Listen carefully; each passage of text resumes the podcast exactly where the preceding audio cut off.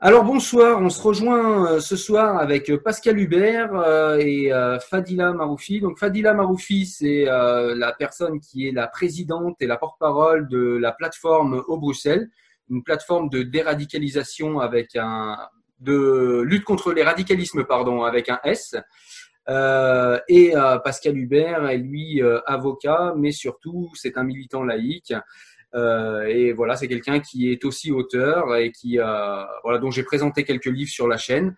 Donc voilà, ce soir, en fait, on vous rejoint parce qu'on aurait aimé euh, un petit peu discuter tous les trois et vous donner notre ressenti, en fait, sur ce, ce fait divers qui n'est peut-être pas seulement un fait divers, on en discutera tous les trois, mais sur ce fait divers qui a eu lieu en France hier où une personne a été décapitée pour des raisons qu'on évoquera pendant notre, pendant notre débat.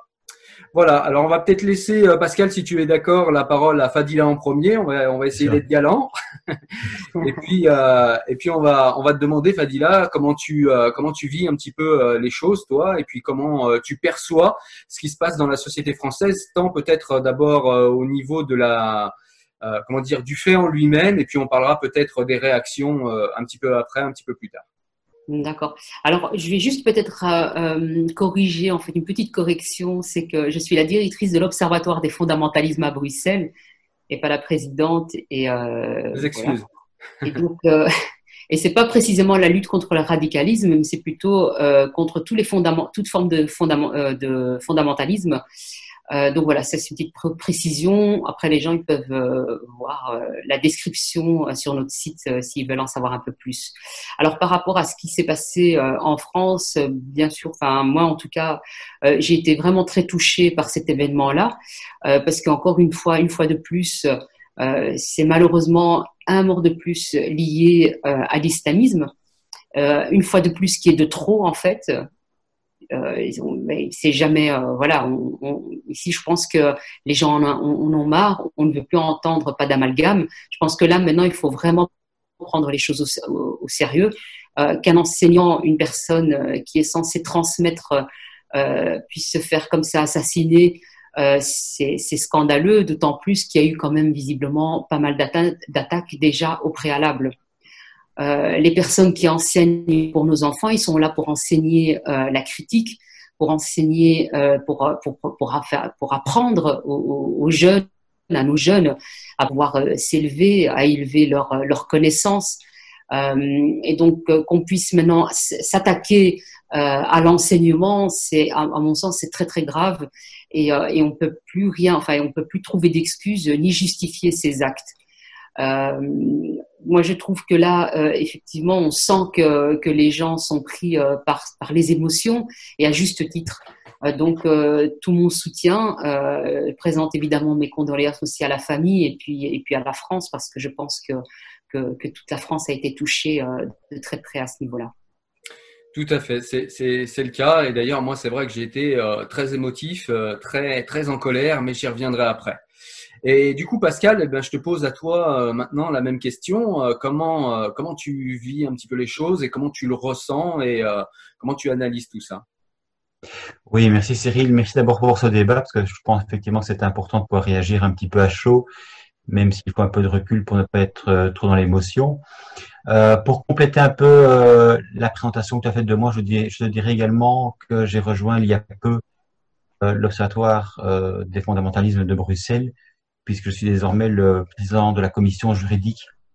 Et que donc à ce titre effectivement, euh, je, suis toujours interpellé en fait par rapport à ce type d'événements euh, extrêmement violents et, et radicaux euh, par les valeurs qui sont évidemment euh, les nôtres, c'est-à-dire qu'il y a toujours quelque part en tension d'une part la liberté euh, de religion évidemment toujours mise en avant par euh, les islamistes eux-mêmes qui se servent quelque part de notre démocratie pour euh, faire prévaloir leurs propres valeurs au détriment euh, de, notre, nos valeurs. Donc, quelque part, ils dévoient nos propres valeurs. Et de l'autre côté, évidemment, il y a la liberté d'expression qui doit être pleine et entière. Et donc, il y a deux, trois fondamentaux qui, visiblement, ont du mal à cohabiter au sein de nos démocraties, et ici en l'espèce, en France en particulier, puisque d'un côté, évidemment, euh, on peut librement faire valoir ses opinions religieuses, et, d'un autre côté, on est ici en fait un, professeur qui, euh, dans le cas de son cours et de manière tout à fait légitime, effectivement souhaite euh, exercer la liberté d'expression et du coup la liberté, euh, je dirais, de conscience et la liberté de critiquer une religion au travers de caricatures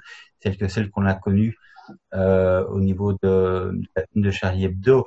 Et donc moi je suis évidemment d'autant plus euh, choqué par cette situation en fait que euh, ici on parle d'un d'une décapitation d'une personne est qui vit en démocratie, qui a la liberté d'exercer sa profession et qui finalement se retrouve dans une situation qu'on aurait éventuellement pu comprendre entre guillemets en Arabie Saoudite, mais pas dans un pays démocratique. Et pour terminer, je dirais que moi-même, euh, en tant que prof, euh, bah, ça, me, ça, ça, me choque parce que moi-même, je donne des, je, je, donne un cours notamment sur l'euthanasie. Et j'imagine mal que dans mon propre cours, à un moment donné, on me on lève le doigt en disant écoutez, monsieur, vous ne pouvez pas parler de ce sujet-là parce qu'en fait, euh, c'est contraire à la loi d'Allah. Donc euh, oui, c'est vraiment problématique et c'est vrai que je suis un peu un peu sidéré, un peu choqué en fait pour le pour, pour le moins qu'on puisse dire. D'accord. Alors, euh, bah merci pour, euh, pour déjà euh, ce, ce, ce, début d'échange. Alors, je vais essayer de dire moi d'où euh, d'où je parle. Moi, j'ai été assez touché, très touché en fait. Et j'avoue que avec tous ces attentats qu'on a en, en, France, même si on pourrait les qualifier de, somme toute, c'est un homme qui est mort, c'est pas un attentat de masse et heureusement, mais l'addition de toutes ces attaques et de toutes ces atteintes, alors quand, quand il y a la décapitation, on passe en plus un palier, c'est-à-dire qu'on est monté plus haut, mais, mais l'addition en fait de ces 4, 5, 6, et pour ceux d'entre nous qui sont le plus attentifs à ça, ça fait bien dix ans qu'on remarque euh, nos libertés qui reculent au niveau de la religion, c'est-à-dire qu'on a de moins en moins le droit de critiquer, c'est-à-dire qu'on a des gens qui nous mettent de plus en plus la pression, qui n'hésitent plus maintenant à nous menacer ouvertement, et je suis très très en colère. Je suis très très en colère qu'au pays des Lumières, on en soit encore on en soit encore là. Je suis très très en colère que euh, la population est beaucoup trop reculée en France et qu'on ait laissé s'installer tout ça parce que c'est pas venu comme ça d'un coup. Un matin, on s'est réveillé et, euh, et on a des gens qui attaquent des professeurs. Non, on a des idéologies qui sont installées sur des années. Je sais que je vous apprends rien, mais du coup, ça m'a mis extrêmement en colère. Et, y compris contre moi-même parce que euh, pendant, ça fait des années que je traite ces sujets, ça fait des années que je me dis, en transportant, en véhiculant de l'intelligence, on va y arriver et on va essayer d'ouvrir des yeux. Et, et, et, en fait, on voit que eh bien, il se passe absolument rien. Il se passe même le contraire, c'est-à-dire que j'ai l'impression qu'on recule.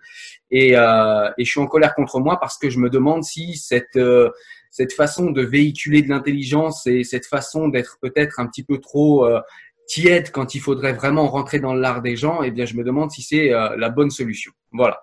Donc ça, c'est pour dire moi euh, ce que j'en pense. Évidemment, euh, je, souhaite, euh, je ne sais pas quoi souhaiter à la famille, aux amis.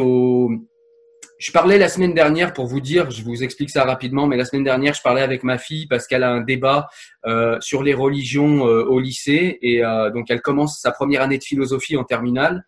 Et, euh, et, donc ils attaquent par la religion. Et là, le prof a pris tout un tas de précautions en leur disant attention, vous ne parlez pas de ci, vous ne parlez pas de ça. Il y aura pas de conclusion parce que Dieu, on peut pas conclure. Euh, on parle pas des religions, on parle uniquement du concept de Dieu, etc. Il a pris des précautions énormes. Imaginez ce professeur après avoir vu ça comment va fonctionner l'autocensure en France? Les gens vont avoir peur de parler de religion. Et si on a peur de parler de religion, il n'y a pas de critique de la, de la religion. S'il n'y a pas de critique de la religion, nous transformons nos citoyens laïcs, euh, émancipés et intelligents en des futurs bigots, imbéciles et superstitieux. Et ça me met très en colère. Voilà. Euh, J'avais une question pour toi, Fadila. Euh, Vas-y, je te laisse euh, me répondre. Pardon à ce que tu disais, euh, je pense en fait qu'en France, euh, c'est c'est pour ça, je pense, que ça se produit, que vous avez autant d'attaques. C'est que le débat existe justement, c'est qu'il y a une résistance. Il y a une partie quand même de la population, euh, de certaines personnalités qui, euh, qui défendent la liberté d'expression. Et malheureusement, vous avez aussi une autre partie qui reste aveuglée en fait et qui ne. Et, je, là, je parle vraiment des, euh, des démocrates en fait. Hein, je parle même pas des islamistes. Euh, je que pense que c'est vraiment la division en fait qui pose qui pose problème dans nos sociétés en fait démocratiques. Il faudrait que euh, qu'on se rassemble tous pour lutter contre contre le radicalisme et contre l'islamisme contre ce fléau. Euh, et c'est peut-être pour ça aussi que qu'en Belgique finalement on, a moins d'attaques parce que chez nous tout, est caché sous le tapis et euh, qu'on n'ose pas les aborder. Mais l'islamisme ici a bien avancé. Euh, les boulevards sont complètement ouverts et laissés euh, et laissés aux islamistes, donc ils avancent de plus en plus. Euh, nous avons des, des, motions qui commencent à être euh, qu'on essaye de, de, faire passer et voter au sein des mairies en Belgique. Euh, donc, euh, pour justement euh, permettre à des femmes voilées de, de, de pouvoir le porter dans des administrations. donc, je, moi, je pense qu'en France, justement, vous, vous, vous levez, mais il manque cette solidarité. Les islamistes, eux, comme tu le sais, évitent la fitna, évitent la séparation. C'est ça leur force. Nous, notre faiblesse, c'est que on, est séparés et que chacun quelque part combat de son côté. Il serait peut-être vraiment temps. Je pense que là, euh, c'est euh, peut-être le moment, c'est le signe qui nous dit il faut vraiment nous rassembler, euh, arrêter de, mener des, guerres d'ego. et ici, on nous mettre ensemble contre ce fléau parce qu'on on, on ne sera que perdant dans ces cas-là. C'est clair, je suis tout à fait d'accord et je, je, je, me joins complètement à, à ta réflexion, Fadila. Euh, J'aurais souhaité vous, vous demander à tous les deux, du coup, euh, justement, alors tu, tu, en as parlé un petit peu Fadila, mais du coup, à l'avenir, euh, comment concrètement on pourrait esquiver ça? Moi, il y a quelque chose qui m'a beaucoup blessé et euh, j'aimerais qu'on qu discute un petit peu de ça. C'est surtout cette immense majorité de gens qui disent, vous savez, vous, vous allez tout de suite les reconnaître, c'est ceux qui disent, oui, enfin, on l'a égorgé, c'est horrible, mais enfin bon. Vous savez, les mêmes qui disaient pour Charlie, oui, d'accord, c'est pas bien de tuer des journalistes, mais enfin bon. Je ne supporte plus ce discours. Qu'est-ce que vous en pensez, vous? Oui, ben, moi je rejoins évidemment Fadila dans sa réflexion, c'est-à-dire que je pense qu'on est vraiment timoré en tant que démocrate et que quelque part, euh, il y a toujours cette peur justement d'être amalgamé au facho, cette peur d'être traité d'islamophobe, euh, d'être raciste, etc.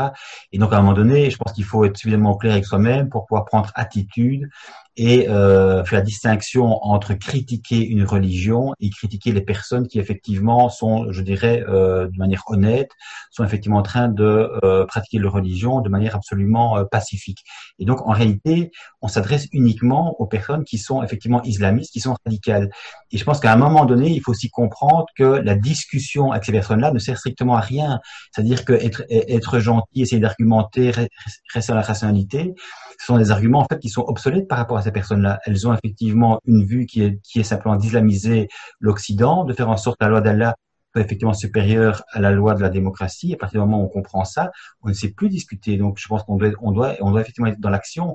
Et la première action, je pense, c'est euh, d'oser dire réellement ce que la plupart d'entre nous pensons, c'est-à-dire effectivement que l'on pense qu'il y a un problème avec la manière dont le Coran est interprété par certains types de personnes. Et à partir du moment effectivement où on comprend ça et où on sort du bois, je pense que c'est par, partout pareil. Quand c'était le mouvement MeToo avec les, femmes effectivement violentées, etc., à partir du moment où on en parle, eh ben, les gens sortent du bois et ça libère la parole et ça permet effectivement de dire les choses sur la place publique. Et ça permet aussi d'apaiser justement les, les tensions, parce que je pense que les tensions, dans un premier temps, naissent surtout d'un silence de plomb. Chacun pense des choses, mais chacun en fait n'ose pas dire les choses, se tait et du coup en fait on regarde l'autre en chien de faïence. À partir du moment où les choses euh, peuvent se dire, à ce moment-là, je pense que les, choses peuvent, euh, je dirais, se, réguler de manière beaucoup plus, euh, beaucoup plus pacifique. Je me permets de, réinsister sur la question. Euh, je vais la poser à Fadila, mais tu pourras y répondre aussi, Pascal, après. C'est de, dire tous ces gens, tous ces musulmans qui sont républicains et qui sont pour une grande majorité, on le sait, des gens qui sont pacifiques, voire même pour certains des fervents républicains comme nous pourquoi le silence de ces gens-là? Pourquoi le silence pour ne pas dire? Il y en a qui dénoncent, mais ils sont tellement à la marge. Il y en a tellement peu. Je comprends la peur. on a tous peur. Quand on voit ça, on a tous peur. Mais à un moment, quand je sais pas, quand on quand on salit votre religion, quand on salit votre Dieu, quand on salit votre société, quand on salit l'humanité même, est-ce qu'il n'y a pas un moment où on se lève et quand va intervenir cela? Vraiment c'est quelque chose qui viscéralement je ne le comprends pas, je ne le conçois pas. Mais je pense qu'au-delà de la peur, en fait, il y a un manque, comme je te disais, de solidarité, mais aussi de soutien. À partir du moment où tu as des gens qui se lèvent, qui disent les choses, mais qui sont tus par une certaine partie de ceux qui sont censés être nos alliés dans la démocratie, parce que, encore une fois, les islamistes, on les reconnaît, on connaît leurs objectifs, on sait qui ils sont, on s'attend à avoir des coups bas. Mais que des alliés, eux, puissent vous mettre des bâtons dans les roues et vous empêchent de parler, je pense que c'est véritablement ça qui pose problème. On ne peut pas euh, d'un côté dire on lutte contre l'islamisme et en même temps leur tendre le micro à ces islamistes, leur permettre de divulguer leur message de haine, euh, divulguer leur stratégie, enfin et puis ils fonctionnent avec une certaine stratégie. Euh, quand on voit, ils ont les moyens financiers pour pouvoir, et avec des médias euh, qui leur donnent la parole, on, en a pu, on a pu en constater quelques-uns. Je vais pas les citer parce que je pense que les procès, ben, ça coûte assez cher. Euh, mais, mais on les connaît. Je, je, pense que tout le monde peut les nommer. Euh, et donc c'est à, à, ce niveau-là que ça pose problème. Donc je pense que les gens, il y a des gens qui aimeraient se lever, qui en parlent, mais on leur tend pas les micros et on les connaît pas vraiment. Après, vous en avez d'autres comme Zineb El Razaoui, comme Zora Habitant, euh, etc., euh, qui, qui, disent les choses, qui en parlent. Euh, et il faut les, il faut pouvoir les oui, et il faut, mais parce que je pense que les femmes savent ce que euh, connaissent, on va dire, la, la note. On, on, on, a toutes, euh, je pense, vécu des choses euh, dans, dans, dans, dans ces, au sein de ces communautés et euh, de violence euh, et j'en passe. Et, et, et, donc nous savons euh, ce, qui, ce qui nous attend. Nous connaissons évidemment l'idéologie qui est, qui est propagée derrière tout ça et les désavantages évidemment pour les femmes. Et donc pour nous, il est, il est, essentiel de pouvoir alerter. Maintenant, le, le, le problème, que, que, comme tu le soulignes, et pour, et pour moi en tout cas le plus gros problème, c'est encore une fois cette gauche ou ces personnes qui relativisent toutes ces, toutes ces, toutes, toutes, toutes ces questions. Euh, tu le disais à un moment donné, mais qu'est-ce qu'on pourrait penser quand on dit oui mais? Mais pour moi, il n'y a pas de oui mais. On a assassiné des gens. Ça, c'est primordial. Ça passe au-dessus. Euh, critiquer une religion ne peut jamais être euh, ne peut jamais être supérieur au fait d'assassiner quelqu'un et on ne peut certainement pas ôter la vie parce que une personne se permet de critiquer une religion. On a le droit de la critiquer, que ce soit une religion, un dogme, une idée, il faut qu'elle soit critiquable. C'est comme ça qu'on avance, c'est comme ça que les idées avancent, et c'est pour ça que l'éducation et, les universités, les écoles sont censées euh, e-, e-, exister. Euh, c'est pour permettre la critique. Donc, il est hors de question de céder sur ces, euh, sur ces principes-là. Je pense qu'il n'y a pas de mais, il faut le supprimer. Et toute personne qui dit mais, il, quelque part, il acquiesce, il est d'accord avec ce qui se passe et il faut le poursuivre. Je pense qu'il faut maintenant, il faut arrêter d'être trop gentil. Euh, il faut vraiment s'affirmer, euh, dire aux gens qui ne sont pas racistes euh, quand ils quand ils veulent critiquer, quand ils pensent que tu es quelqu'un, c'est pas normal. Quand on voit qu'on attaque des journalistes parce qu'ils font des carrés, parce qu'ils dessinent et ils font des caricatures, je pense qu'il faut leur dire non, vous n'êtes pas raciste, vous devez absolument défendre votre liberté d'expression c'est primordial et je pense que c'est la première chose à faire. Parce que pour l'instant, moi, mon constat, c'est que la censure est de plus en plus euh, présente. Euh, on a bien senti, même avec, euh, le, procès de Charlie Hebdo, on en a parlé les, les premiers jours. Et puis petit à petit, on a quand même eu certains caricaturistes, moi je pense surtout à la Belgique, qui minimisaient les faits, qui disaient oui, mais quand même, est-ce qu'il n'y aurait pas eu quand même une certaine provocation, etc. Je pense que c'est, pour moi, c'est scandaleux de dire une chose pareille quelque part, c'est acquiescer, c'est être d'accord sur ce qui s'est passé. Le fait de tuer des gens parce qu'ils dessinent. On ne peut le tolérer ni l'accepter. On doit le condamner. Clairement, euh, Charlie a, manqué de beaucoup de soutien de la presse euh, française et plus largement, tu as raison, européenne. Euh, pour toi, Pascal, j'avais une question. Du coup, pour avancer un petit peu dans le débat, c'est de, enfin dans le débat, dans l'échange en tout cas, c'est de se demander pourquoi est-ce que cette gauche, puisque on s'attendrait à, à, ce que la gauche qui était historiquement porteuse de la laïcité et de l'émancipation du citoyen, pourquoi est-ce que cette gauche recule devant l'islamisme? Pourquoi est-ce que cette gauche recule devant l'islam radical Alors, on, sait tous qu'il peut y avoir des, euh, des, des, problématiques et des, euh, des, des de l'électoralisme, voilà, des, des, choses un petit peu, voilà, des arrivistes qui essayent de manipuler des gens. Mais au-delà de ça, de cette, il peut pas y avoir que de ça. Il y a un véritable aveuglement, on le voit, un aveuglement idéologique. À quoi il tient, selon toi, Pascal, cet aveuglement de la gauche euh, française et peut-être même européenne? Je connais moins la Belgique. Je vous laisse, je vous laisse nous expliquer comment ça se passe. Oui, merci Cyril. Ben, je pense pense qu'effectivement, euh, tu as raison de le souligner. Je pense qu'il y, a quand même effectivement un problème euh, sur le plan électoral. Je pense qu'il y a quand même évidemment un, vivier, je dirais, musulman qui est susceptible de. Voilà, il y a des voies à prendre. Ça, c'est quand même une chose. Euh, D'autre part, je pense qu'il y a, a peut-être de, la part de la gauche, et je pense évidemment aussi à Écolo, euh, qui a quand même existait pas mal chez nous grâce à l'écologie, puis qui finalement un petit peu étendu en, en, versant un petit peu dans le multiculturalisme et, et, l'envie de ratisser large justement. J'ai l'impression aussi qu'à un moment donné, euh, il y a un problème sur le plan des concepts, c'est-à-dire quel type de société voulons-nous? Et de nouveau, je pense que pour la gauche, euh, être traité de raciste parce qu'effectivement, on essaie de mettre les points sur les i et de faire la séparation entre la religion et l'État, c'est très mal vu. Et donc, on, on veut effectivement intégrer euh, toutes les composantes d'une société, en ce compris les musulmans, en empiétant quelque part sur nos propres valeurs.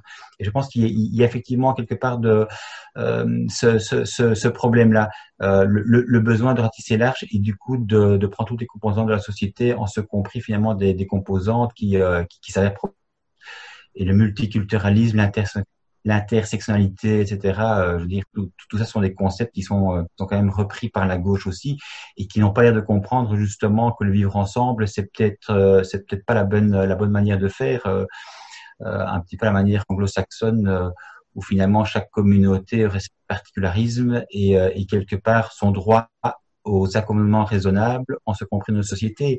Et en parlant d'accommodements raisonnables, quand j'ai vu en fait, enfin quand j'ai quand j'ai entendu parler de, cet assassinat qui est, qui, qui est là évidemment lié simplement euh, par le souci de ne pas froisser les croyants en regard de leurs euh, convictions par rapport à des caricatures, je me dis finalement, euh, ça revient à dire que de nouveau, il faudrait une exception qui est liée à une religion, ici par rapport effectivement à une liberté d'expression qui devrait être euh, biaisée pour ne pas froisser les convictions religieuses. C'est la même chose en réalité euh, quand les musulmans viennent avec euh, le, le, leur souhait de pouvoir manger halal dans les cantines, leur souhait de pouvoir euh, éventuellement euh, venir dans l'établissement scolaire en Belgique ou en France, voilà ou le, le, le, sou, le souci d'avoir des plages horaires spécifiques pour eux lorsqu'il s'agit effectivement de permettre euh, aux femmes et aux femmes seules de, de se baigner dans, dans, dans les piscines euh, ou, ou, simplement de pouvoir effectivement venir en burkini. Enfin, c'est quelque part sur la, c'est sur la même problématique de fond. C'est toujours un aménagement une religion en particulier qui effectivement euh, est tellement susceptible qu'elle n'est pas capable de vivre dans une société démocratique. Et donc je pense que fondamentalement, il y a, il y a un vrai problème de fond mais quelle valeur voulons-nous effectivement euh, propager? Et à partir du moment où effectivement on comprend que la démocratie, c'est le respect de la Convention européenne des droits de l'homme, le respect des droits humains, le respect de l'égalité homme-femme, je pense qu'à ce moment-là, euh, si on n'est pas d'accord avec ces valeurs-là, alors effectivement, il y, a, un problème et des tensions qui, euh, sont tantôt dans l'enseignement, tantôt, je dirais, dans les piscines ou ailleurs, mais c'est toujours un petit peu le, même, les mêmes soucis qui se posent par rapport aux mêmes problématiques de fond. Mais pardon, juste pour rajouter que euh, ces personnalités, que ce soit donc les, les politiques de gauche, etc., euh, c'est qu'ils voient euh, les musulmans comme un groupe, jamais comme des individus qui sont capables de penser, qui sont capables d'avoir chacun individuellement des désirs, des besoins, qui soient critiques, etc. Et donc, je pense que ça, c'est un relativisme culturel qui est quand même assez, euh, je dirais, euh, assez scandaleuse, parce que quelque part, c'est ça le véritable racisme. C'est penser finalement qu'on est, qu'on est enfermé euh, avec une étiquette et qu'on ne peut pas qu'on peut pas avoir les mêmes droits euh, que les autres euh, que les autres communautés, que la communauté, euh, enfin que qu'un que, Français ou pour nous qu'un Belge, alors qu'on aurait quand même droit, il me semble, aux mêmes droits et devoirs que chaque personne vivant dans, dans nos pays. donc c'est vrai que, que, que, là, moi quelque part, c'est cette problématique. Je pense que c'est là où est le problème en réalité. C'est ce relativisme culturel, ce racisme finalement de cette gauche euh, complaisante et euh, qui utilise pour les voix, mais pas que. Il y a aussi cette lâcheté, parce qu'il faut aussi euh, nommer, c'est que euh, ces personnes-là ne savent pas comment faire pour régler le problème. Et comme on sait, ils veulent toujours des solutions tout de suite clés sur porte. Et qui, qui leur promettent ces solutions, ce sont évidemment les islamistes qui sont présents sur le terrain. Et même si eux sont minoritaires, euh, c'est eux qui, euh, euh, qui, qui, qui, sont dans l'espace, c'est eux qui, qui s'engagent, c'est eux qu'on entend. Et forcément, c'est vers eux que les politiques vont en premier lieu. Alors, je suis complètement d'accord, effectivement, avec ce racisme de gauche. Pour illustrer, pour ceux qui nous regardent, une anecdote, quand j'avais débattu avec une candidate à la députation de, de, la France insoumise dans ma ville, j'avais discuté sur le marché avec une candidate à la députation qui m'expliquait euh, mais, mais, tu sais, raciste, donc euh, tu sais, Cyril, vous connaissez un petit peu mon discours et parfois je suis taxé de raciste et elle m'a dit, mais tu sais, Cyril, tu développes un discours qui est proche du, du, du Front National. Et là, je lui dis, mais euh, tu vois pas que là, on était en train, on était sur le marché, on était en train de discuter avec une dame qui, euh, qui, qui, qui était une immigrée récente d'Algérie et qui était plutôt d'accord avec moi. Et elle me dit non, mais tu comprends pas. Elle, elle vient d'Algérie, elle y comprend rien. Euh, une fois qu'elle était partie, donc là, on a ce fameux racisme de gauche. Et puis elle me dit, tu sais, moi, Cyril, j'ai un ami, euh, j'ai un ami musulman athée. Euh, il habite à côté de chez moi. Il est très gentil musulman athée, elle n'a pas compris en fait, parce que pour elle, musulman, en fait, c'est une race. C'est-à-dire que si cette personne te voyait, Fadila, elle, elle, te dirait, sans même te poser la question, assignation à identité, tu es musulmane, point. Et ça, c'est un racisme de gauche qui devient insupportable et il faut vraiment arrêter de penser comme ça. Il faut vraiment arrêter, comme tu le disais, euh, d'assigner les gens à des communautés ou à des euh, appartenances. Ce sont des gens qui sont euh, des individus, individuels, capables de penser avec euh, des nuances, avec des... voilà, c'est pas parce qu'on s'appelle Fadila, Mohamed ou euh, Karim qu'on est musulman. C'est pas parce qu'on s'appelle Cyril, euh, Pascal qu'on n'est pas musulman. Il faut arrêter de penser comme ça. C'est un véritable racisme qui est vraiment pénible. Et, de cette manière, d'ailleurs, il véhicule en fait les propos des islamistes euh, qui tiennent exactement les mêmes propos et qui assignent en fait chaque individu dont le nom est d'une consonance, on va dire, arabo-musulmane. du coup, c'est exactement le même discours qui est tenu par les islamistes. Donc, quelque part, ils font leur travail, en fait. C'est ça. Alors, je voulais vous relancer tous les deux sur, euh, sur effectivement, euh, sur le communautarisme, parce que je trouvais que c'était, euh, vraiment quelque chose d'intéressant et il faut qu'on en parle. Mais avant ça, je voulais concrètement parler un petit peu du cas qui nous intéresse ce soir, c'est-à-dire ce prof qui donc a été décapité, il faut, il faut le dire, parce que c'est très choquant et que les mots ont quand même un sens. C'est une terreur, c'est une horreur. Mais on a autour, quand on regarde les faits, on a autour plusieurs familles musulmanes qui se sont un petit peu ensemble monté la tête et monté le bourrichon et qui ont quand même balancé des informations personnelles sur le professeur, qui ont euh, essayé sur lui une espèce de, euh, ils ont porté plainte contre lui, euh, ils ont ils ont diffamé contre lui, ils l'ont lynché sur les réseaux sociaux. Donc on est là une forme de de, de groupement qui qui vont essayer de faire pression sur des agents de la République et, et ça c'est quand même quelque chose dont on doit parler. Qu'est-ce que qu'est-ce que vous en pensez? Mais c'est plus que faire une pression, c'est du harcèlement en fait. On a harcelé un premier temps ce, monsieur, ce professeur, pour ensuite passer à l'acte. Euh, de ce que j'ai compris de, des dernières informations, c'est qu'il avait déjà été, euh, donc comme tu, comme tu le décrivais très bien, donc euh, on a, on a passé son adresse, il a été harcelé, et puis comme ça n'a pas abouti, ils n'ont pas été, on va dire, contents des suites, je pense qu'à partir de ce moment-là, ben, il y a eu quelqu'un qui est passé à l'acte tout simplement. Et je pense que c'est cette haine et ce harcèlement, comme pour l'affaire Mila en fait d'ailleurs, hein, euh, ça s'est produit de la même manière. Il y a eu des attaques euh, vis-à-vis de cette, jeune fille. Et, euh, et finalement, ben, par la suite, ben, on connaît la suite, c'est que maintenant elle est, terrorisée, enfin, et en même temps courageuse parce qu'elle ne lâche pas et elle est pas revenue sur ses propos. Et il ne faut certainement pas revenir sur ses propos. Elle avait, complètement raison. Mais je pense que l'État là doit pouvoir intervenir et, et, mettre en place un dispositif qui permet euh, d'accompagner de, ces personnes qui sont victimes, puisqu'ils sont victimes de harcèlement euh, mais aussi du coup, euh, comment je dirais, euh, victimes aussi de, de viol, qui pourraient passer de violence, qui, donc les gens pourraient passer à l'acte. donc voilà, donc je pense que là, au niveau de l'État, il y a quelque chose à devoir renforcer. on le voit aussi bien pour l'affaire Milac, pour Zineb que pour ce professeur-là.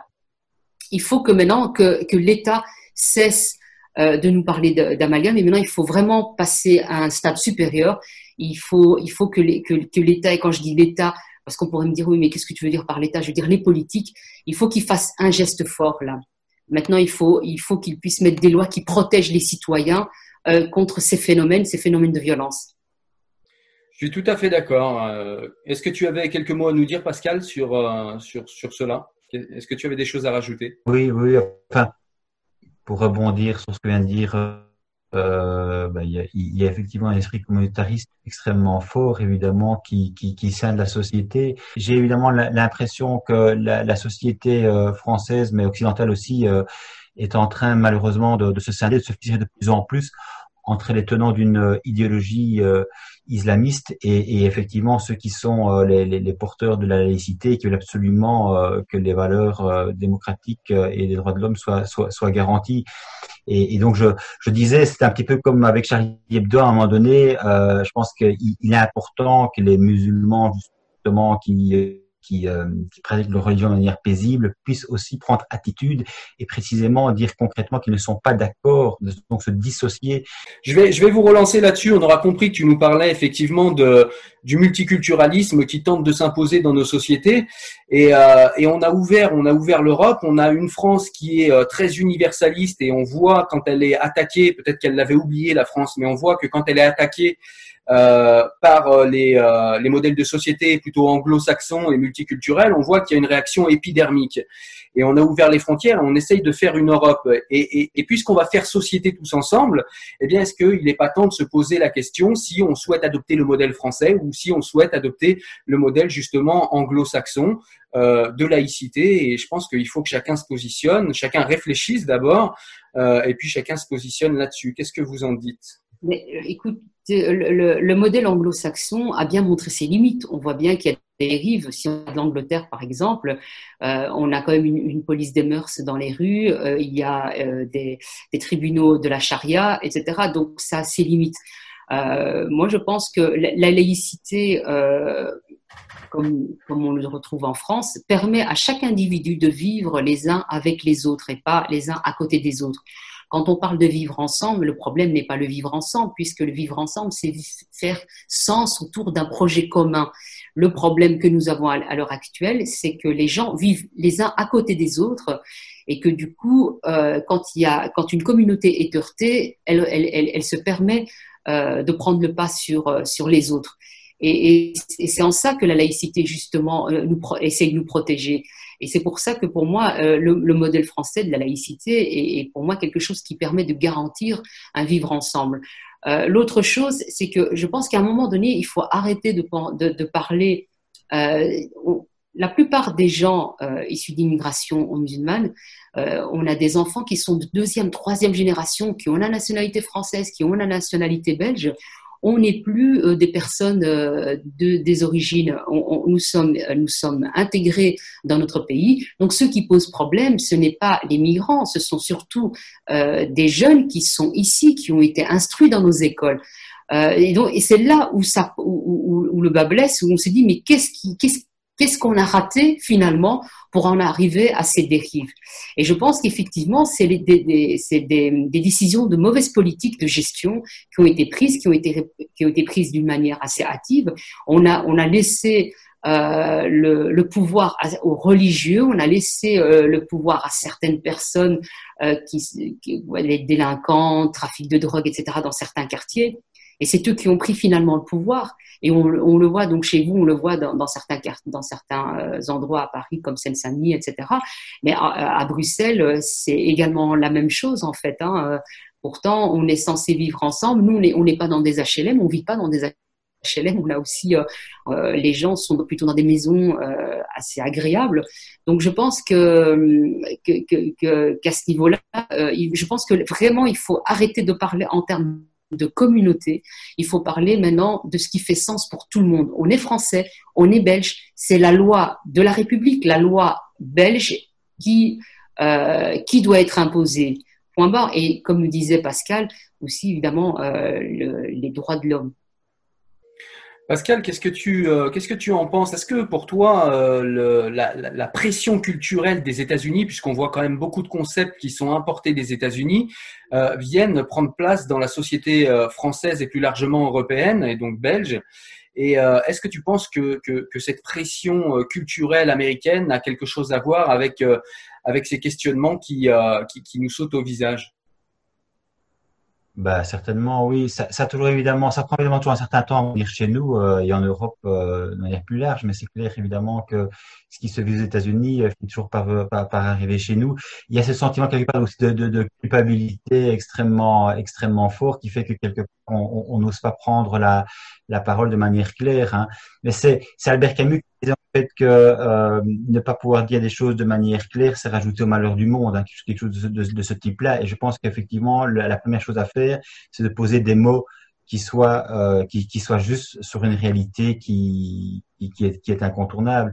Et je pense de ce côté-là que malheureusement, euh, les, les, politiques, euh, on a bien vu que les attentats Charlie Hebdo et, euh, et, et d'autres euh, d'autres attentats, on, on, voit bien qu'il y a toujours une, une, peur en fait de nommer la réalité. On, va, on va parler d'un attentat. Euh, donc, donc, donc, voilà. Donc de ce côté-là, je crois qu'il y a, il y, a, il y a un problème. Et la première chose, effectivement, c'est de, c'est de mettre des mots justes sur des sociétés euh, extrêmement, euh, extrêmement graves et récurrents. Donc, c'est, ce sont, ce sont pas des, des, cas d'école, ce sont pas des, des, faits divers, ce sont des choses qui se répètent.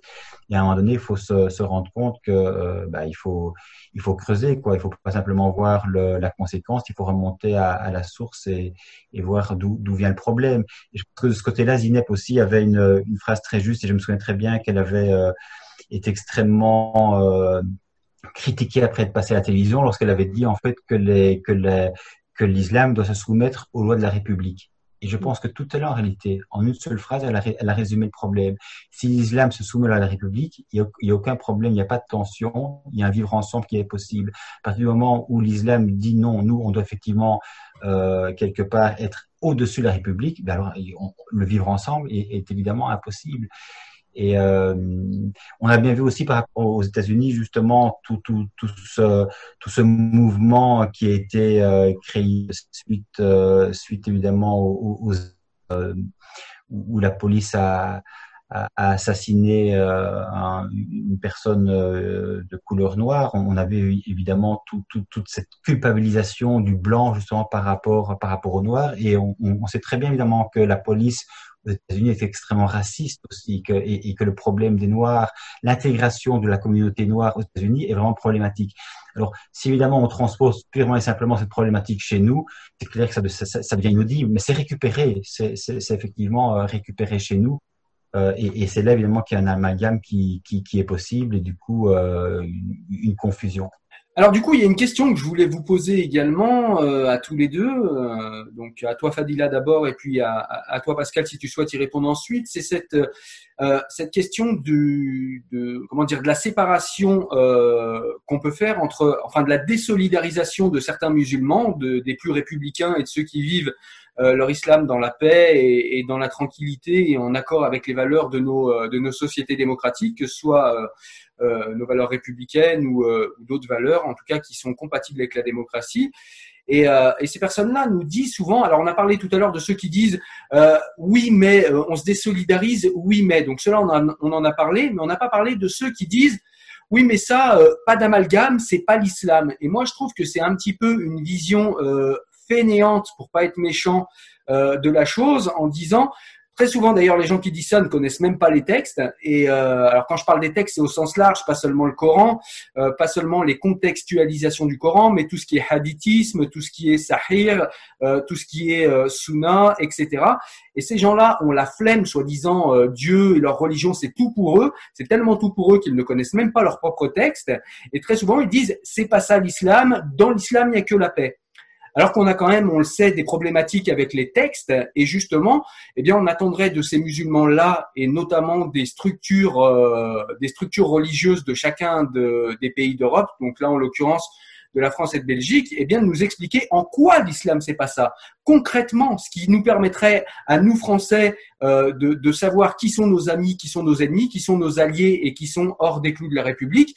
Et puis, ça permettrait aux musulmans qui viennent de se convertir ou aux musulmans qui sont un petit peu perdus dans leur foi, eh bien, d'avoir peut-être des repères et de savoir euh, où est-ce qu'ils sont dans les clous de l'islam, où est-ce qu'ils sont euh, en train de se radicaliser. Et on n'a pas, on n'a pas cette critique des textes et cette critique vraiment rigoureuse des textes. Et je trouve que bah, c'est un peu facile de dire c'est pas l'islam. Moi, quand je lis les Sahir euh, Muslim et Bukhari, bah, je me dis en gros euh, ce que font les gens quand ils coupent des têtes, ils font ce que ils font ce qu'il y a dans le corpus idéologique sunnite.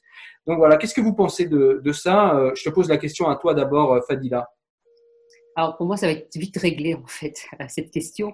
C'est qu'il n'y a pas de oui mais c'est pas l'islam, etc. Et d'ailleurs c'est comme ça, je pense qu'on va reconnaître ceux qui sont de notre côté et ceux qui sont plutôt euh, qui vont plutôt défendre la partie adverse.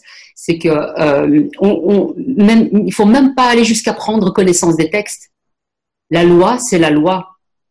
On a des lois en France, on a des lois en Belgique, ils sont appliqués, on doit les respecter, le droit est pour tous le même. On, a les textes religieux ou, une religion n'a pas à prendre le pli et on n'a pas à les citer ou à dire ce n'est pas l'islam, etc.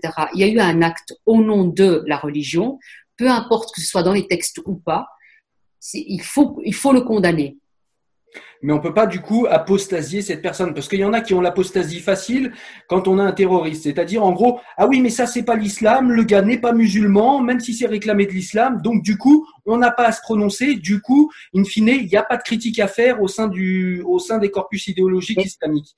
Et ça au nom de la solidarité, au nom de la solidarité, on doit se prononcer tout simplement en tant qu'humain.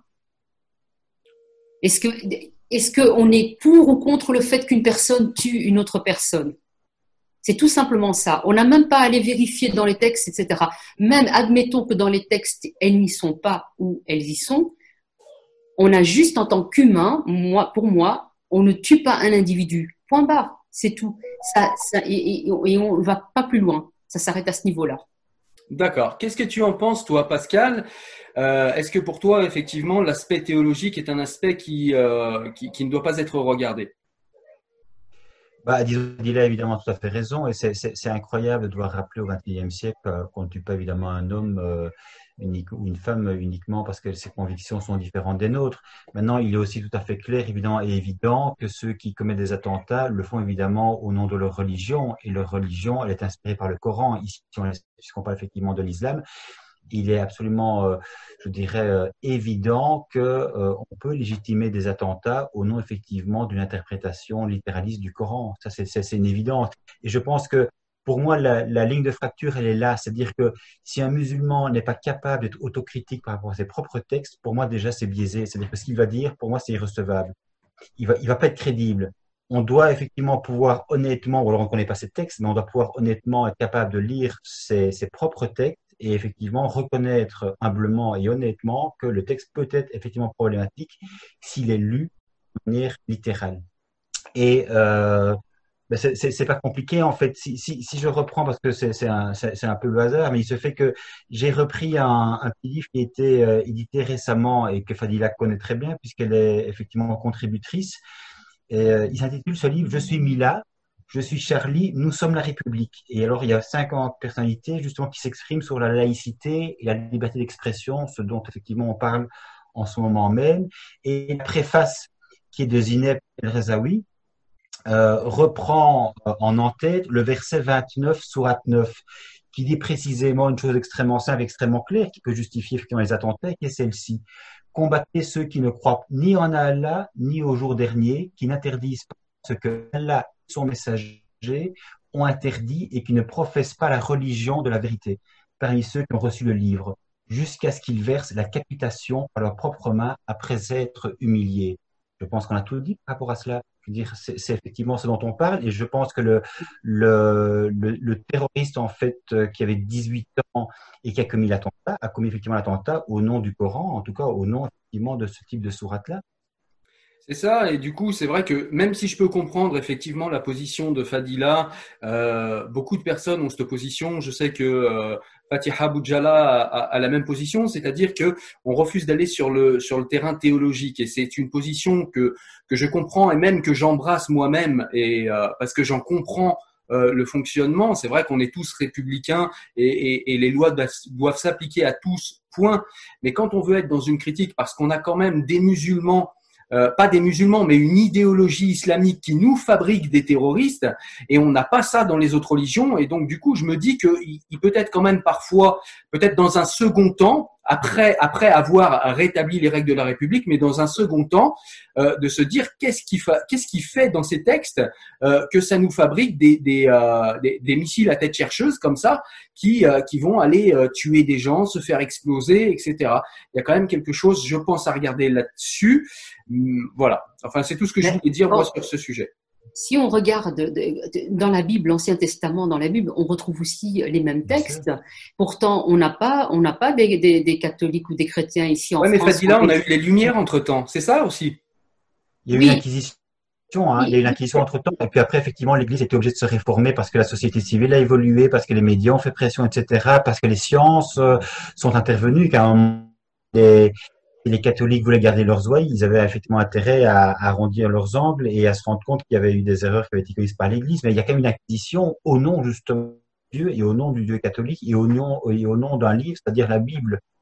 Donc, et, et, même, et même avec le Nouveau, même avec le Nouveau Testament, je veux dire, l'Inquisition, c'est pas uniquement sur base de l'Ancien Testament. L'Inquisition, c'est sur, sur, base de la Bible, en ce compris le, Nouveau Testament, en ce compris le Jésus de paix d'amour, etc. Donc, c'est complexe en fait. Le, le livre peut justifier beaucoup de choses. Mais ce que je veux dire par là, c'est que même au sein de, au sein de l'islam, nous avons eu des lumières, nous avons eu des gens qui ont réfléchi. Bien Pourtant, on continue malgré tout. Euh, il continue malgré tout à qu'on trouve des individus qui vont tuer, qui au nom de la religion, etc. Moi, je pense sincèrement que c'est du coup euh, à ceux qui véhiculent cette idéologie-là, euh, au sein des lieux des, de, de, des mosquées, mais aussi au sein d'institutions qui ont quand même une, on va dire, euh, qui, euh, qui jouent cette carte de la victimisation. Je pense au CCIF en France ou au CCIB en, Belgique. Ils ont leur part de responsabilité parce qu'ils scindent notre société en deux parties. Pas de jouer la carte de la victimisation. Ils n'arrêtent pas de dire à nos jeunes qui sont la cible euh, de, des autres, de, des gens qui sont islamophobes, en parlant évidemment de, ceux qui ne sont pas musulmans. C'est eux, en fait, je pense, le, véritable problème en prenant cette distinction, ce séparatisme entre les croyants et les non-croyants. Après, évidemment, il est facile de dire ah mais non, c'est pas nous, nous on prend la paix, etc. Mais on sait qu'il y a une stratégie euh, de la part des islamistes et c'est eux euh, qu'il faut viser. Et donc, pour moi, ça n'a pas de sens. On pourrait, on, on, pourrait faire ce qu'on veut par rapport au, texte religieux, si on ne va pas sur ce terrain-là, c'est-à-dire euh, à contrôler les financements de ces institutions, cesser que les États les écoutent, euh, puissent leur demander leur avis euh, sur leur position par rapport à, certaines lois, par rapport aux discriminations, quand on parle de diversité, de vivre ensemble, etc., on fait souvent appel à ces gens-là, qui en réalité ne veulent qu'une chose, séparer nos sociétés en deux. Pour moi, je suis désolée, à partir du moment où vous faites euh, appel à ces gens-là et que vous les financez, il ne peut y avoir que euh, quelque part cette idée-là euh, de la haine qui peut être propagée au sein d'une communauté. Et du coup, Fadila, question, euh, question euh, faussement naïve, juste pour terminer avec ce propos, question faussement naïve, c'est comment on reconnaît ces gens-là du coup? Parce que toi et moi et, Pascal, on, passe notre temps à, à parler à ces gens-là et on les reconnaît assez rapidement. Mais du coup, quelqu'un qui ne serait pas habitué, quelqu'un qui ne... Voilà, comment on reconnaît un islamiste d'un musulman? Comment on reconnaît un républicain d'un salafiste euh, on nous dit que bah, c'est pas sur le visage, on nous dit que c'est pas forcément dans les textes, mais du coup, comment on les reconnaît? Comment on sait en fait qu'on a affaire? Par exemple, au CCIF, on a des gens, si on les regarde physiquement, euh, ils sont très occidentalisés. Euh, comment on les reconnaît en fait? Ben, on, sait que les, que les islamistes sont très stratégiques. Euh, il, y a énormément d'écrits, il y a beaucoup d'articles scientifiques euh, qui expliquent euh, le fonctionnement, comme ils ont expliqué le fonctionnement des frères musulmans, mais il n'y a pas que, hein, on parle de, voilà, puisque on, a la, confrérie frères musulmans, mais il y a aussi tout ce qui tourne autour, et puis il y a d'autres islamistes aussi qui sont plus ou moins, qui prennent cette idéologie-là, mais qui ne sont pas vraiment de la confrérie si, vous, si tu veux, pour pouvoir reconnaître ces gens, c'est qu'il faut étudier leur stratégie, il faut étudier l'histoire de l'évolution de ces islamistes. Et il nous avons des spécialistes, nous avons des académiciens qui traitent de ces sujets. Euh, Est-ce que tu peux nous en citer pour ceux qui nous regardent justement? Bah, écoute, il y en a tellement que comme ça par, par cœur, j'aurais un peu difficile à te les citer. Euh, mais euh, mais on, on, on, on, peut aller sur la page de l'Observatoire des fondamentalismes à Bruxelles. d'ailleurs, elle, est créée aussi pour ça, c'est que nous, nous essayons justement de donner des lectures, de, proposer des lectures, des critiques qui, sont, qui, sont faites en fait par des, par des personnes qui ont étudié ces phénomènes-là et je pense que c'est par là qu'on finira par, euh, par comprendre ces phénomènes. Et il faut absolument que les, que, que les États, les différents États fassent appel, fassent appel à, ces, à des institutions comme celle-là, comme l'Observatoire des fondamentalismes à Bruxelles, mais comme d'autres qui, qui, qui, qui, sont existantes, des gens qui ont étudié euh, réellement ces questions-là.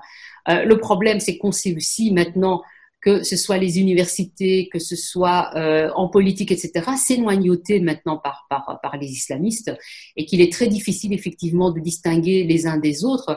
Mais je pense que c'est en les lisant, en, en, croisant les lectures et les critiques qu'on pourra réellement en fait euh, commencer à, à, à, savoir qui fait quoi et pour qui, euh, pour qui on travaille.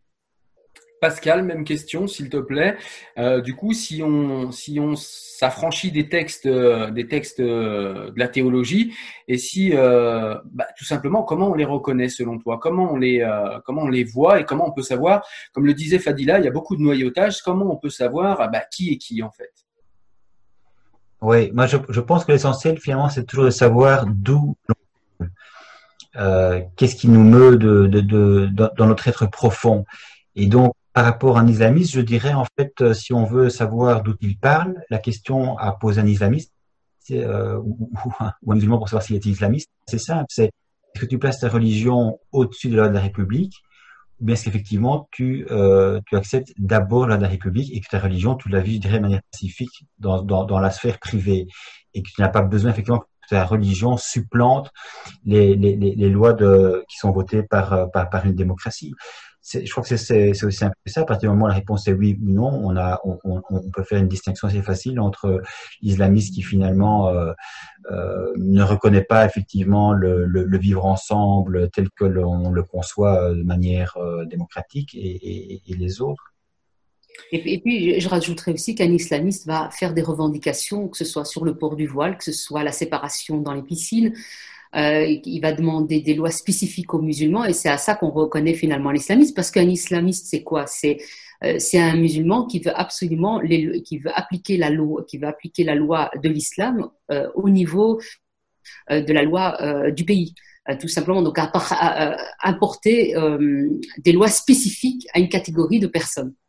D'accord. Donc c'est des gens qui voudraient, euh, si je résume un peu vos deux propos, c'est des gens qui euh, placeraient euh, leur religion au-dessus de tout et qui souhaiteraient scinder la société en, plusieurs communautés et en l'occurrence créer une communauté autour d'eux selon des lois et des règles spécifiques. Ce serait, ce serait ça. Oui, tout à fait. Donc c'est un premier temps, je dirais, scinder la, population en deux catégories et puis par la suite, évidemment, c'est faire la dawa, le prosélytisme, c'est-à-dire que, que, la France devienne une terre d'islam, que les, que les autres pays suivent, etc. Donc euh, c'est les islamistes, leur projet sur du long terme, c'est ça, c'est que, que les États deviennent un État islamique. Alors sur le sujet, moi ce que je peux, euh, pardon Pascal, juste une petite parenthèse. Sur le sujet, moi ce que ce que je souhaite euh, proposer à la lecture à ceux qui vont nous regarder, c'est un livre qui est assez ancien, qui a je crois une quinzaine d'années ou peut-être dix ans, je me souviens plus. C'est les nouveaux penseurs de l'islam de Rachid Benzine où justement il retrace en fait tous les courants euh, de l'islam depuis le début, les courants réformistes, ceux qui ont échoué, ceux qui ont été des réformismes rigoristes, puisque réformer l'islam c'est pas seulement et forcément aller vers quelque chose de plus euh, progressiste. On peut vouloir réformer l'islam et aller vers quelque chose de plus dur. Et, euh, et je conseille aussi la lecture euh, abondante de Amin Malouf pour essayer de comprendre ce qui fait que, notamment le naufrage des civilisations, son dernier essai, où il, où il nous explique, je trouve, avec beaucoup de beaucoup de subtilité, beaucoup de complexité, mais avec beaucoup d'intelligence, ce qui fait que, eh bien, euh, on a beaucoup de pays euh, musulmans qui, euh, à la chute de l'Empire ottoman, se sont dit on a fauté, on a fauté, on a fauté, plus d'islam, plus d'islam, plus d'islam, et, et, et, ces pays vont de moins en moins bien, et puis ils disent encore plus d'islam, plus d'islam, et, et, l'échec du, du panarabisme et, des et des comment dire du socialisme arabe et, je trouve que ces livres sont très intéressants pour ça. Voilà. Je voulais juste placer ça. Je, je t'écoute Pascal, pardon. Non, simplement, c'est vrai que dans les pays non démocratiques, évidemment, euh, l'islamisme euh, s'impose, je, dirais, par, par, la force et ça devient une théocratie. Et malheureusement, dans, dans les démocraties, justement, euh, où les valeurs sont dévoyées, telles que la liberté religieuse, ben, on se sert évidemment de la démocratie pour, le cas échéant, euh, ben, mettre sur pied un parti. On a eu il y a quelques années le parti Islam, qui prenait clairement l'instauration de la charia en Belgique. Quoi. Donc là, on se dit c'est du délire, mais, mais en même temps, on, laisse faire, c'est-à-dire que oui, effectivement, après, après c'est sanctionné, mais enfin, on se dit quand même que le, régime démocratique permet l'émergence de partis antidémocratiques. C'est toute la, toute la complexité, tout le paradoxe en fait de notre système qui, qui se veut libéral et qui en même temps euh, génère des monstres. Quoi. Je voudrais partir sur un sujet, si, euh, si vous êtes d'accord, ce serait simplement de vous demander, alors du coup on va essayer de passer un petit peu aux, solutions, euh, qu'est-ce qui, qu'est-ce qui fait déjà dans notre société, si on voulait critiquer notre société, puisque Fadila a rappelé quelque chose de très important, c'est que ceux qui posent le plus de problèmes, alors c'est pas le cas dans, le, dans, l'affaire qui nous, qui nous rassemble ce soir, mais c'est quand même souvent les personnes, euh, celles qui, pas forcément qui passent à l'acte, mais qui posent des problèmes, qui ont des revendications, sont des gens qui sont de deuxième, troisième, quatrième génération donc des gens qui ont grandi sur le sol européen, euh, sur le sol français ou belge, du coup, en l'occurrence.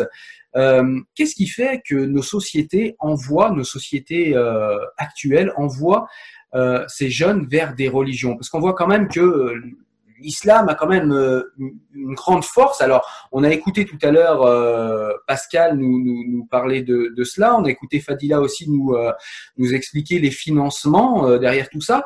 Mais il y a aussi une appétence des gens pour, pour ces religions, pour une transcendance. qu'est-ce qui fait qu'on en est là dans nos sociétés? Qu'est-ce qui a, qu'est-ce qui ne fonctionne plus pour qu'on n'arrive plus à faire, à faire société et à avoir une transcendance autre que la transcendance divine monothéiste? Je te pose la question à toi, Fadila, en premier. Je ne sais pas si j'ai été clair, sinon tu me fais préciser. Euh, oui, précise. en fait, ce que je voulais dire, c'est que, en gros, si tu veux, la pensée sous-jacente à ma question, c'est que peut-être euh, métro, boulot, dodo, consomme, euh, travail et meurt, eh ben, c'est peut-être un petit peu léger comme rêve pour nos, pour nos enfants. Et, est-ce que la, la religion vient pas supplémenter à ce manque de sens qu'on a dans nos sociétés occidentales aujourd'hui? Oh, moi, je pense que ça, ce serait, ce serait trop simple à la limite et on trouverait très rapidement une solution si c'était le cas. Euh, non, je, je, pense que c'est beaucoup plus profond que ça. C'est qu'on laisse tout simplement, euh, on, on, laisse faire tout simplement euh, certaines personnes qui agissent sur le terrain. On, on, les laisse agir auprès de ces jeunes.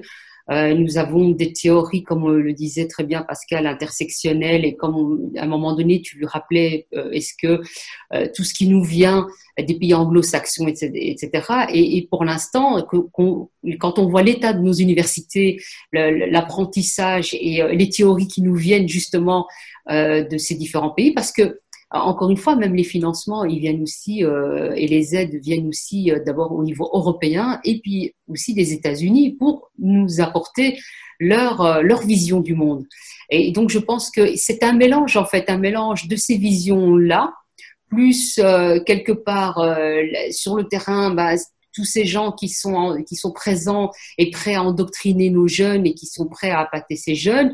Nous avons ces lieux de culte euh, les mosquées où nous avons des, imams qui véhiculent aussi une idéologie quand même mortifère et qu'on le veuille ou non, mais c'est la réalité.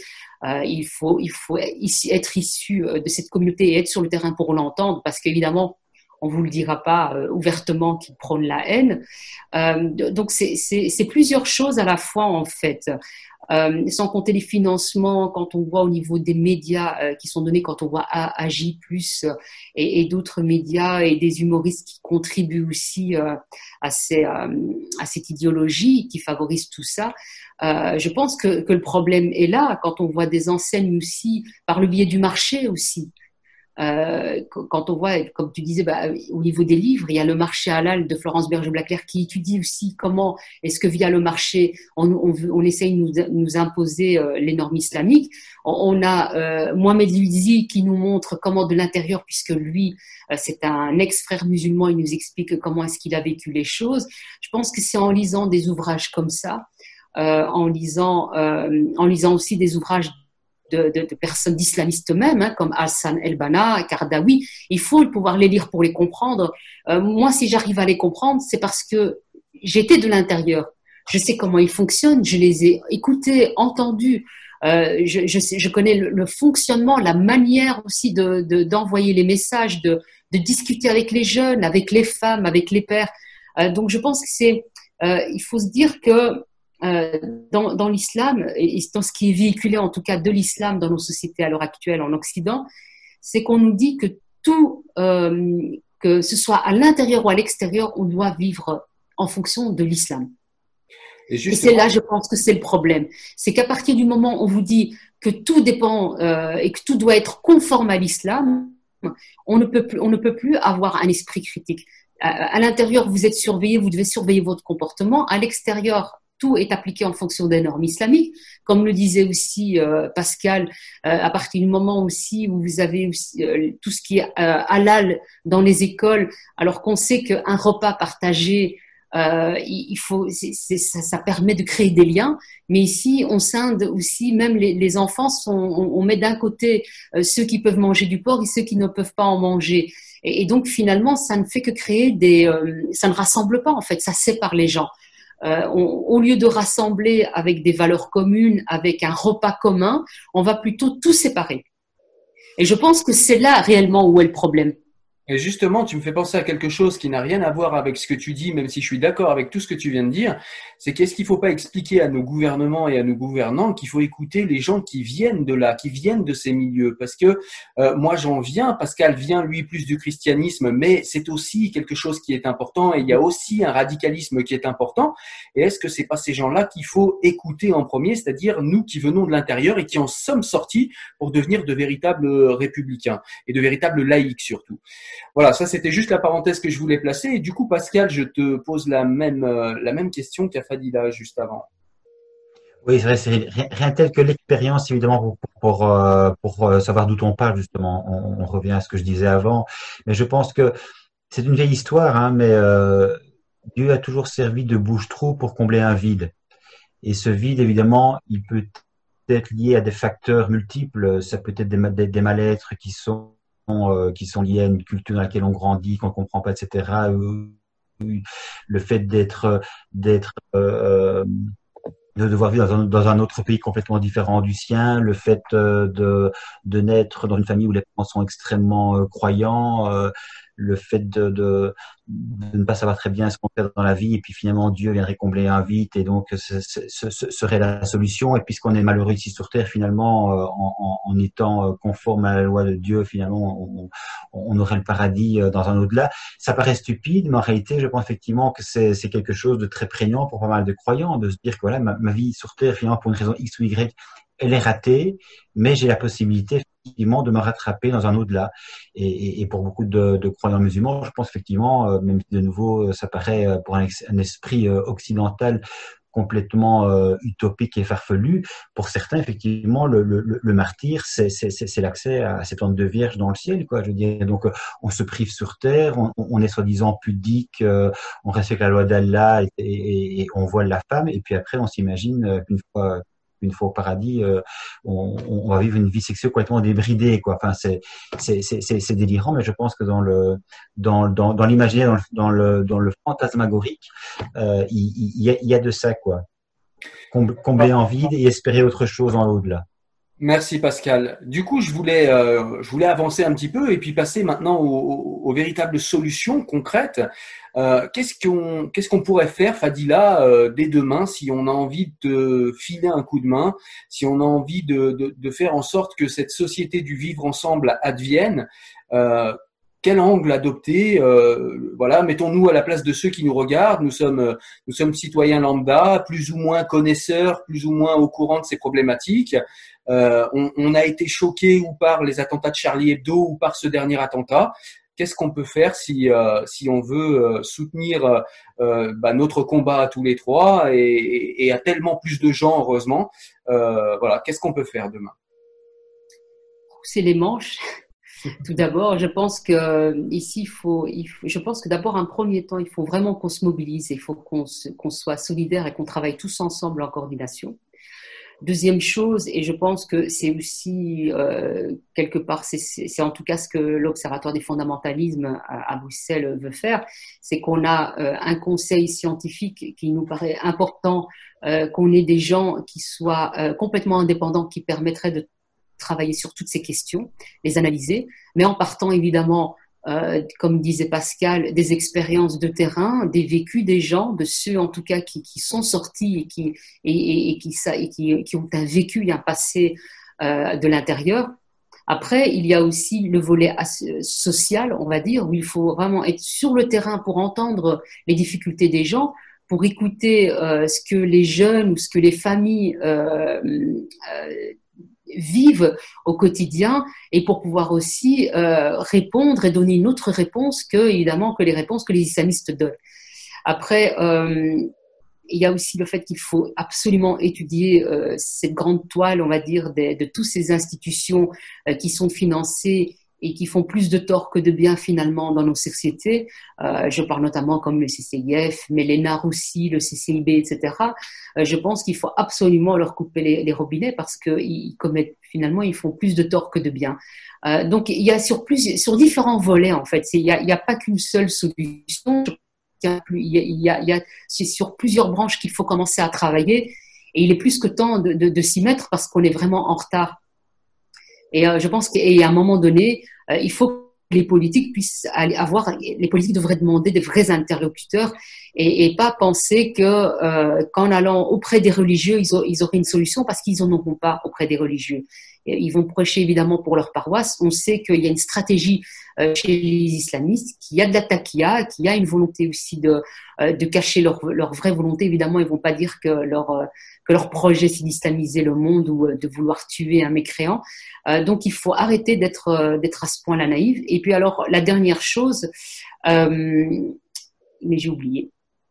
c'est pas grave, ça me reviendra plus tard. on va laisser Pascal répondre en attendant. Du coup, bah Pascal, même question. Si on veut euh, demain changer les choses, qu'est-ce que selon toi on peut faire euh, dès demain? Pour sortir du silence, hein, c'est-à-dire euh, éduquer un petit peu les gens et, qu'ils se rendent compte effectivement du général qui se pose. donc, éduquer les gens, sortir du silence, prendre conscience, et je dirais, du coup, ce qui est, ce, ce, ce qui est important, c'est d'avoir la, la, la possibilité de s'exprimer, que ça fasse écho et que d'autres du coup puissent effectivement libérer aussi la parole. Je pense que c'est extrêmement euh, important et il faut absolument passer d'un point de bascule qui est euh, la majorité silencieuse et la minorité agissante. Parce qu'en réalité, les islamistes sont peu nombreux mais effectivement, ils ont, ils, ont en face d'eux, je dirais, un ventre mou qui fait que quelque part, euh, ils, peuvent, ils, peuvent rentrer dans l'art euh, assez facilement.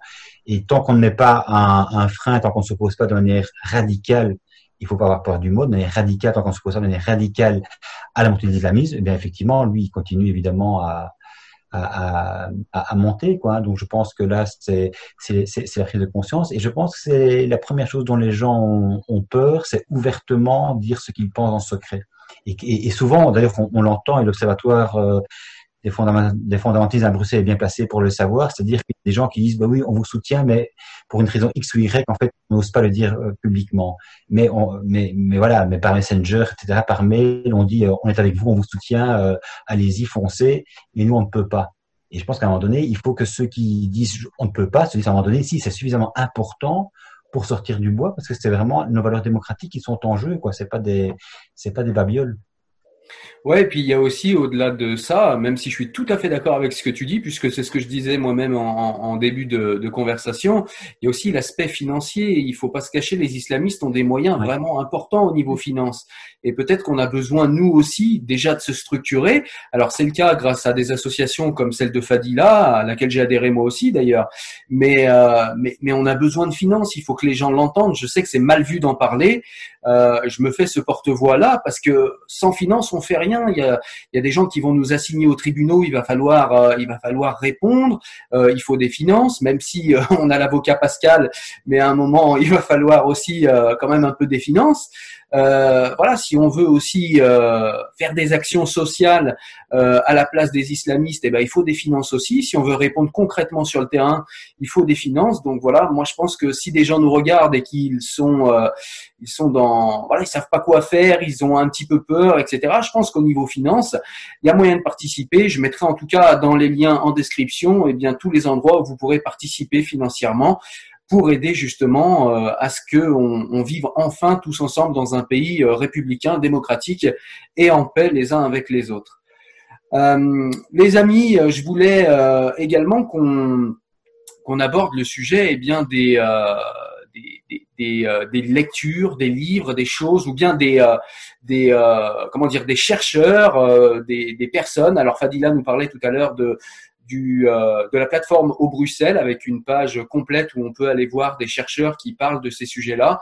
Je, trouve que c'est toujours très intéressant pour les gens qui veulent s'informer déjà tout seuls, tranquillement chez eux euh, eh bien de, parler de livres, de parler d'articles, de parler de gens qu'il serait bon d'écouter, même en vidéo. Euh, si vous avez des idées, je pense que ça peut être intéressant. Il y a beaucoup de monde.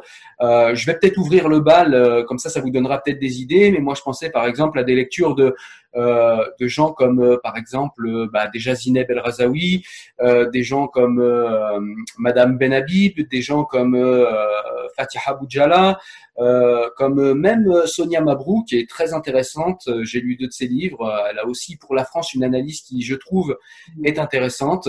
Voilà, donc évidemment lire Spinoza parce que eh bien ça nous permet de, de, faire la part. Spinoza est très intéressant parce qu'il nous permet de, de, bien en fait comprendre où est le superstitieux et où est le croyant, où est le bigot, où est le dévot et où est tout simplement l'être humain spirituel. Spinoza nous permet au premier coup d'œil, quand on l'a lu, de, de, de, de, véritablement avoir un détecteur pour, euh, pour détecter ces gens-là. Et je trouve qu'il est très intéressant pour ça. Euh, donc voilà, je tenais, je tenais à en parler. Euh, voilà.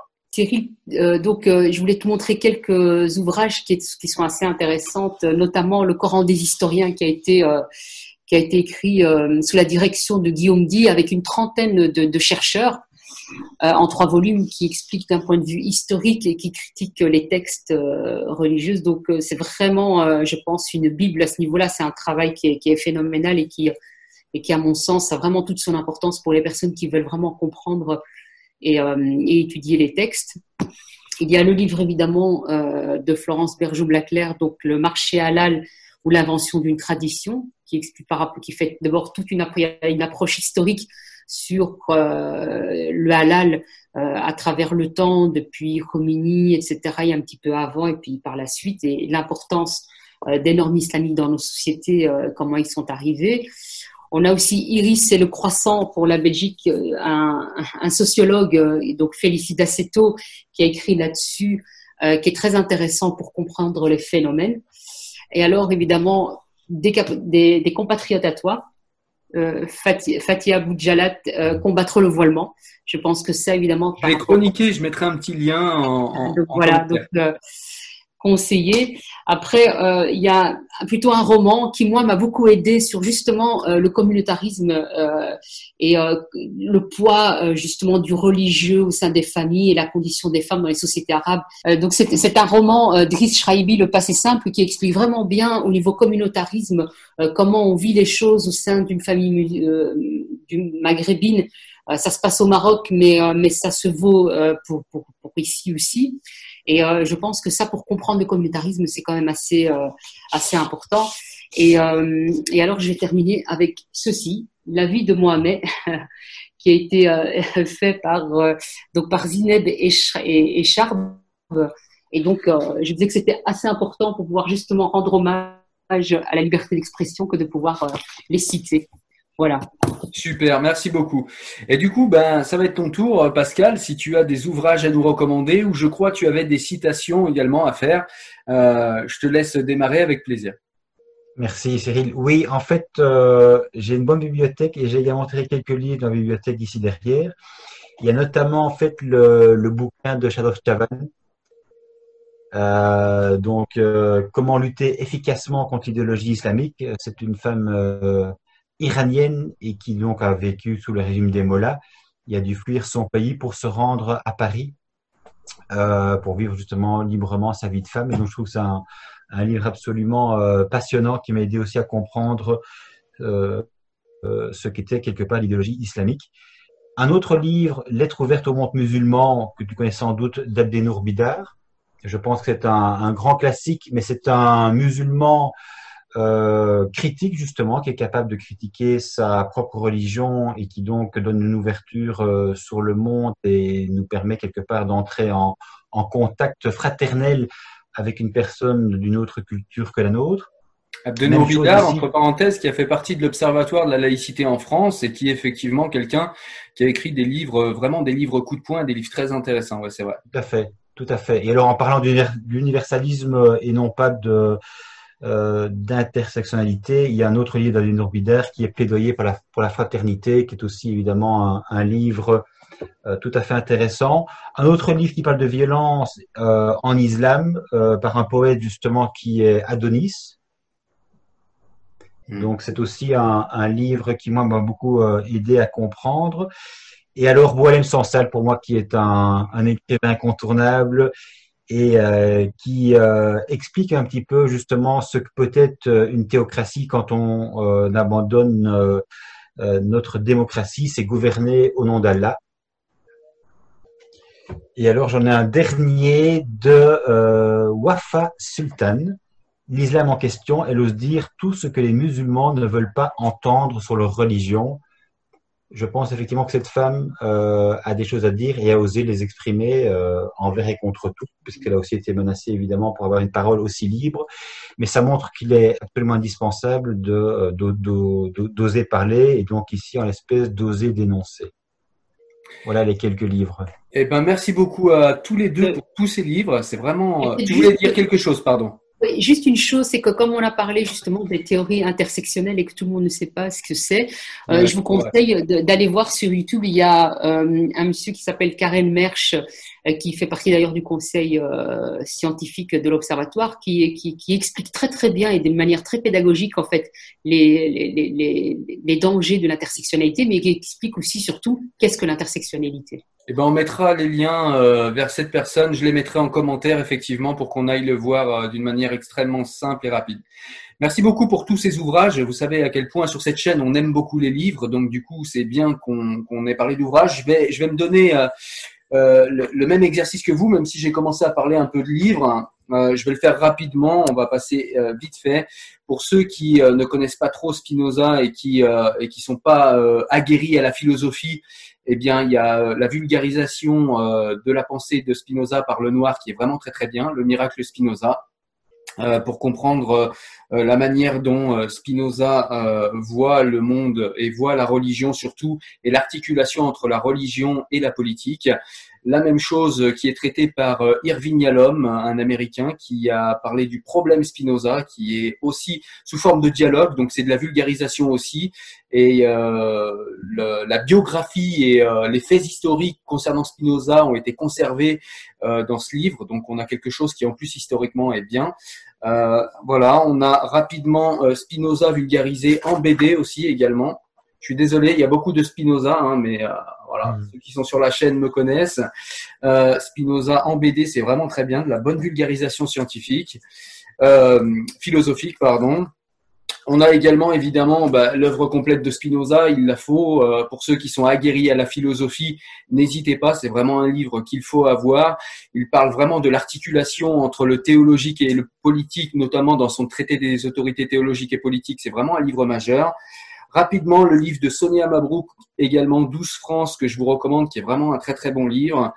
Euh, et on a rapidement euh, Hamid qui a fait des livres où il recueille beaucoup de témoignages justement de, de personnes du Maghreb, euh, voilà, qui sont des ou des sociologues, euh, voilà, qui sont des scientifiques en, en sciences humaines ou des anthropologues. Donc d'où vient la violence islamique, c'est très intéressant. islamisme, comment l'Occident creuse sa tombe, qui est très intéressant également. Et le dernier qu'il m'a fait l'amitié de m'envoyer, et je le remercie, c'est L'Europe face à l'invasion islamique. Alors c'est des, des titres qui font un peu peur, où on se dit, oulala, là là, où est-ce qu'il nous emmène On est euh, vers l'extrême droite, c'est pas du tout ça. Euh, donc voilà, et je trouve qu'il euh, donne la parole à des gens intéressants, et lui-même, Amit Zanaz, a une parole intéressante. Voilà juste ce que je voulais dire au niveau des livres. Est-ce que vous aviez des choses à rajouter? Peut-être Fadila en premier. Euh, non, je pense qu'on a bien fait le tour, hormis le fait de dire bah, que je suis Charlie et que je le serai toujours. Et pour toi, Pascal, est-ce que tu avais des choses à rajouter? Ah, écoute, euh, j'ai envie de terminer quand même par un petit extrait de livre qui me semble bien résumer ce dont on a parlé et ce qui euh, nous semble important au niveau de prise de conscience. Si tu veux, si tu me permets de, de lire un extrait euh, du livre de Zineb, Détruire le fascisme islamique, concernant justement les collaborationnistes français. Elle dit ceci. Ce tour de force sémantique, les islamistes n'auraient jamais réussi à l'imposer dans la complicité de composants de la société française, a priori insoupçonnables de collaborationnisme, avec le fascisme islamique. Une partie de la classe politique d'abord, droite et gauche confondues, qui par calcul électoraliste préfère voir la société en part de marché communautaire auprès desquels il sera plus facile de conclure des compromissions démocratiques pour mieux s'acheter leur vote par segment entier. Qui mieux qu'un imam de mosquée pour faire passer une consigne de vote? Elle a tout dit. Merci beaucoup. Et une dernière question, les amis, eh c'est tout simplement où vous retrouver euh, si jamais on veut vous retrouver sur la toile et si jamais on veut vous soutenir. Fadila. Écoute, sur euh, moi je suis plus actif, on va dire sur Facebook, euh, donc dans d'abord sur Fadila Maroufi, hein, ma page personnelle, et puis aussi sur l'Observatoire des fondamentalismes à Bruxelles. Euh, nous avons une page euh, et nous avons aussi un site internet, mais on est beaucoup, enfin, on est très actif sur les pages euh, Facebook et sur Twitter aussi. D'accord. Eh bien, on mettra tout cela dans la description pour que tout le monde puisse te rejoindre de manière assez simple et, rapide. Et Pascal, si jamais on veut te retrouver sur la toile, où est-ce qu'on doit aller? Alors sur Facebook, euh, sur mon blog également, deviens ce que tu es. J'interviens pas mal là-dessus également. Et alors, euh, pour ceux qui veulent devenir membres et soutenir l'Observatoire des fondamentalistes à Bruxelles, ils peuvent évidemment nous retrouver également sur l'Observatoire lui-même. D'accord. Et du coup, à mon tour, eh bien, comme vous, les amis, je suis souvent sur Facebook, évidemment, euh, sur ma page perso. J'ai une page également qui s'appelle euh, euh qui s'appelle, ça y est, j'ai perdu Enfant du siècle, j'ai perdu le nom de ma page, faut le faire quand même. Euh, j'ai également un site internet qui s'appelle Enfant du siècle lectures engagées. Euh, vous avez des conseils de lecture et des extraits de livres. Euh, si jamais vous avez envie de savoir comment vous orienter justement sur les sujets, entre autres qu'on vient de traiter ce soir, eh bien vous aurez tout ce que vous euh, tout ce qui peut vous orienter sur ce site-là et ça peut être intéressant pour vous. Et pareil, je mettrai tous les liens en description pour que vous puissiez y accéder d'une manière extrêmement rapide. Eh bien, il me reste tous les deux à vous remercier pour le temps que vous m'avez accordé. Euh, parce que c'était important, c'était euh, ce qui s'est passé en France, c'est quand même quelque chose de, traumatisant pour la société et en parler avec deux personnes aguerries à ces sujets, ben c'était quand même quelque chose de d'important, je trouve, et je vous remercie tous les deux pour cela. Bah, merci à toi de nous avoir accordé euh, cette interview. Oui, merci à toi Cyril pour ce débat interactif et cette occasion que tu nous as ainsi donné de nous exprimer, qui nous tient à cœur.